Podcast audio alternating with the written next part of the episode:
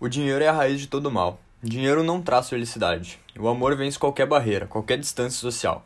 Pode ser um lugar comum pessoal, mas é isso que eu penso. Foi o que disse Jim Taggart no salão iluminado do hotel Wayne Falkland após a cerimônia de casamento para os diversos repórteres à sua volta. Era uma noite festiva numa sociedade em decadência. Jim e seus amigos burocratas falavam sobre os rumos do país e como uma nova era estava nascendo. Jim começou a falar. Nós vamos libertar os homens do comando do dólar. Vamos libertar nossas aspirações espirituais dos proprietários dos meios de produção materiais. Vamos libertar nossa cultura da ditadura dos homens que só pensam nos lucros. Vamos construir uma sociedade dedicada a ideais mais elevados e vamos substituir a aristocracia do dinheiro pela. Foi quando Francisco D'Anconia chegou e disse: pela aristocracia do chicote.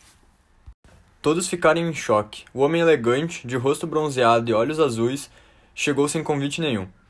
Uma grande discussão sobre dinheiro, sociedade e política estourou no salão. Discussão que chegou no seu ápice quando Francisco D'Anconia ouviu Bertrand Scudder falando que o dinheiro é a origem de todo mal, e que Francisco era um produto típico do dinheiro. Então o senhor acha que o dinheiro é a origem de todo mal? perguntou Francisco. O senhor já se perguntou qual é a origem do dinheiro? Ele é um instrumento de troca que só pode existir quando há bens produzidos e homens capazes de produzi-los. O dinheiro é a forma material do princípio de que homens que querem negociar um com os outros precisam trocar um valor por outro.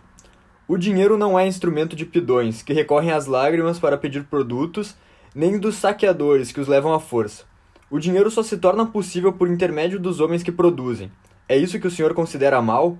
Quem aceita dinheiro como pagamento por seu esforço só o faz por saber que será trocado pelo produto do esforço de outrem.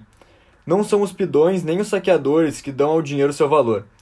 Nem um oceano de lágrimas, nem todas as armas do mundo podem transformar aqueles pedaços de papel no seu bolso no pão de que você precisa para sobreviver.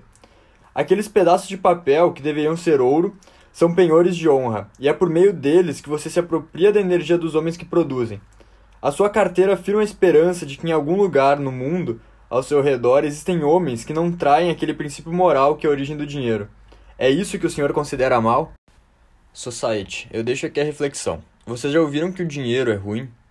Esse trecho que eu li foi extraído do livro A Revolta de Atlas. E agora eu vou ler para vocês a adaptação desse trecho para o filme do livro, que define ainda melhor a ideia que eu quero passar. O dinheiro é a ferramenta que permite que negociemos entre si, meus bens pelos seus, seus esforços pelos meus, a pedra angular da civilização. Ter dinheiro não é a medida de um homem. O que importa é como ele conseguiu. Se o conseguiu produzindo valor, então o seu dinheiro é um símbolo de honra. Mas se for tirado daqueles que produzem, então não há honra, você é apenas um saqueador. Sangue, chicotes, correntes ou dinheiro. Façam sua escolha. Esse foi o Society Cast, a sua dose semanal de empreendedorismo.